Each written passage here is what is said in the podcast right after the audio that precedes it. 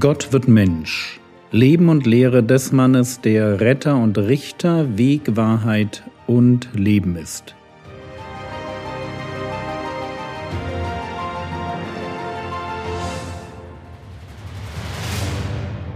Episode 78 Johannes der Täufer wird ausgefragt. Hinter uns liegen die Versuchungen Jesu durch den Teufel in der Wüste. Und wenn wir uns fragen, wie es dann weitergeht, dann müssen wir im Johannesevangelium weiterlesen. Dort werden uns in vier Abschnitten vier Tage aus dem Leben von Johannes dem Täufer und seinen Jüngern berichtet. Es fängt damit an, dass wir davon lesen, wie eine Delegation von Priestern und Leviten zu Johannes kommt, um ihn zu fragen, wer er ist. Johannes 1, Vers 19 und dies ist das Zeugnis des Johannes, als die Juden aus Jerusalem Priester und Leviten zu ihm sandten, damit sie ihn fragen sollten, wer bist du? Wenn wir uns fragen, wann kommen diese Leute zu Johannes, dann werden wir morgen sehen, sie kommen, als Jesus nach der Versuchung in der Wüste wieder zu Johannes dem Täufer zurückkommt. Sie kommen, weil sie wissen wollen, wer Johannes ist Johannes der Täufer, wie er da in der Wüste zur Buße aufruft, Menschen tauft und seine Jünger belehrt, macht Eindruck. Eindruck auf die Juden aus Jerusalem. Und bei Johannes sind die Juden eine Bezeichnung für die einflussreiche Oberschicht. Es ist die politische Elite der Juden. Und hier mit einem Schwerpunkt auf den ultrakonservativen Kräften, den Pharisäern. Denn es heißt in Vers 24, Johannes 1, Vers 24, und sie, das sind die Priester und die Leviten, und sie waren abgesandt von den Pharisäern. Die Pharisäer waren eine religiöse Partei im Judentum, der es um die genaue Einhaltung des Gesetzes ging. Die wollen natürlich vor allem wissen, wer dieser Bußprediger in der Wüste ist und mit welchem Anspruch er auftritt. Ich sag mal, man muss die Konkurrenz halt im Auge behalten. Johannes 1, Vers 20, und er, das ist Johannes der Täufer, und er bekannte und leugnete nicht, und er bekannte, ich bin nicht der Christus. Das hätten sie vielleicht gern gehabt, dass er der Christus, der Messias ist. Und das hätte auf den ersten Blick ja auch gepasst. Nicht nur gepasst, sondern auch eine Erwartung im Volk bedient. Es war irgendwie Zeit für den Messias. Aber Johannes winkt ab. Ich bin nicht der Christus. Johannes 1, 21a, und sie fragten ihn, was denn?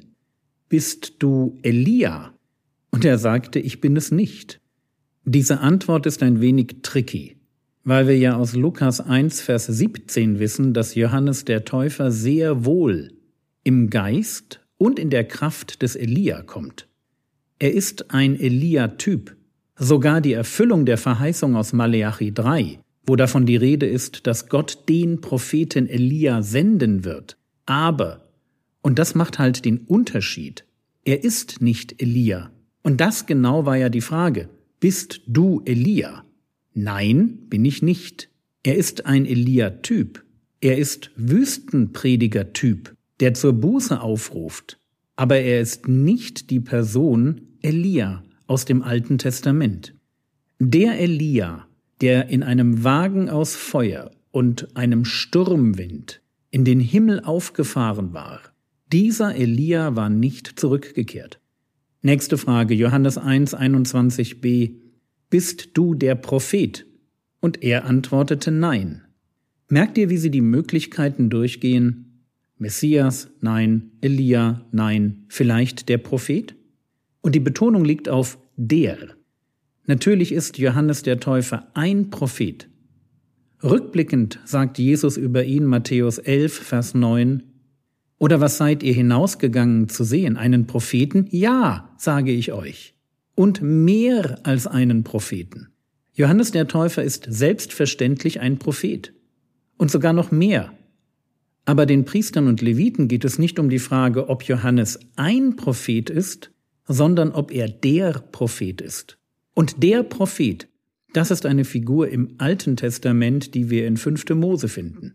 5. Mose 18, 15, da sagt Mose, einen Propheten wie mich wird dir der Herr dein Gott aus deiner Mitte, aus deinen Brüdern erstehen lassen.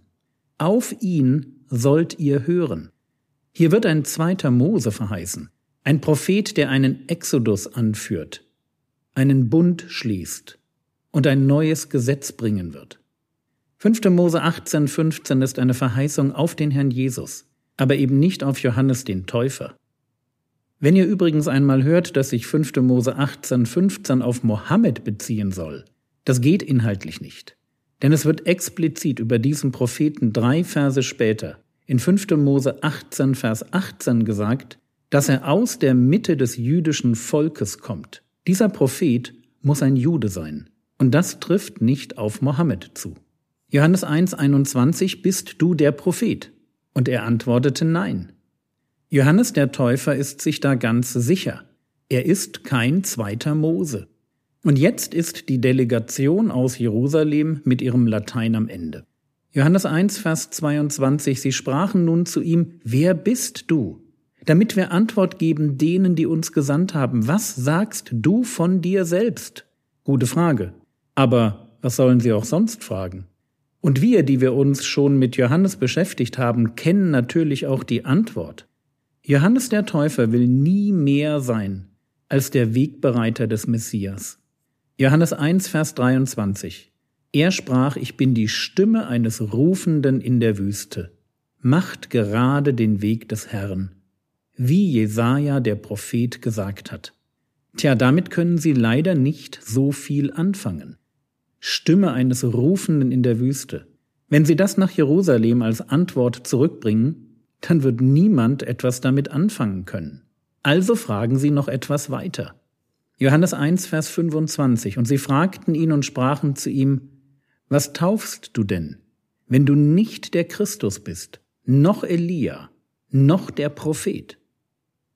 Merkt ihr, was sie denken? Wenn Johannes sich in der Wüste hinstellt und einen neuen Ritus einführt, Taufe gab es vorher ja nicht. Wie kann er das tun, wenn er nicht einer von den ganz Großen ist? Ist das dann nicht so etwas wie Amtsanmaßung? Und die Antwort von Johannes dem Täufer ist irgendwie typisch. Johannes 1, die Verse 26 bis 28.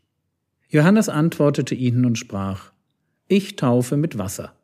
Mitten unter euch steht, den ihr nicht kennt, der nach mir kommt, vor dem ich nicht würdig bin, den Riemen seiner Sandale zu lösen. Dies geschah zu Bethanien jenseits des Jordan, wo Johannes taufte. Mit meinen Worten, euer Fokus ist falsch. Kümmert euch doch nicht um mich. Das bisschen Wassertaufe ist gar nichts. Da kommt einer nach mir, und ich bin im Vergleich zu ihm ein Niemand. Und wenn ihr es genau wissen wollt, er steht bereits mitten unter euch. Er fängt gerade mit seinem Dienst an.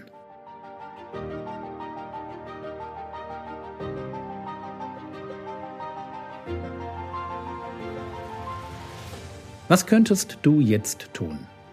Du könntest dir überlegen, wie du heute so im Stil von Johannes dem Täufer auf Jesus hinweisen könntest. Wo hast du eine Gelegenheit? Jesus groß zu machen. Das war's für heute. Wenn du noch nicht regelmäßig dafür betest, dass Christen in Liebe und Frieden in der Gemeinde miteinander umgehen und einander gern vergeben, dann tu das doch heute einmal. Der Herr segne dich, erfahre seine Gnade und lebe in seinem Frieden. Amen.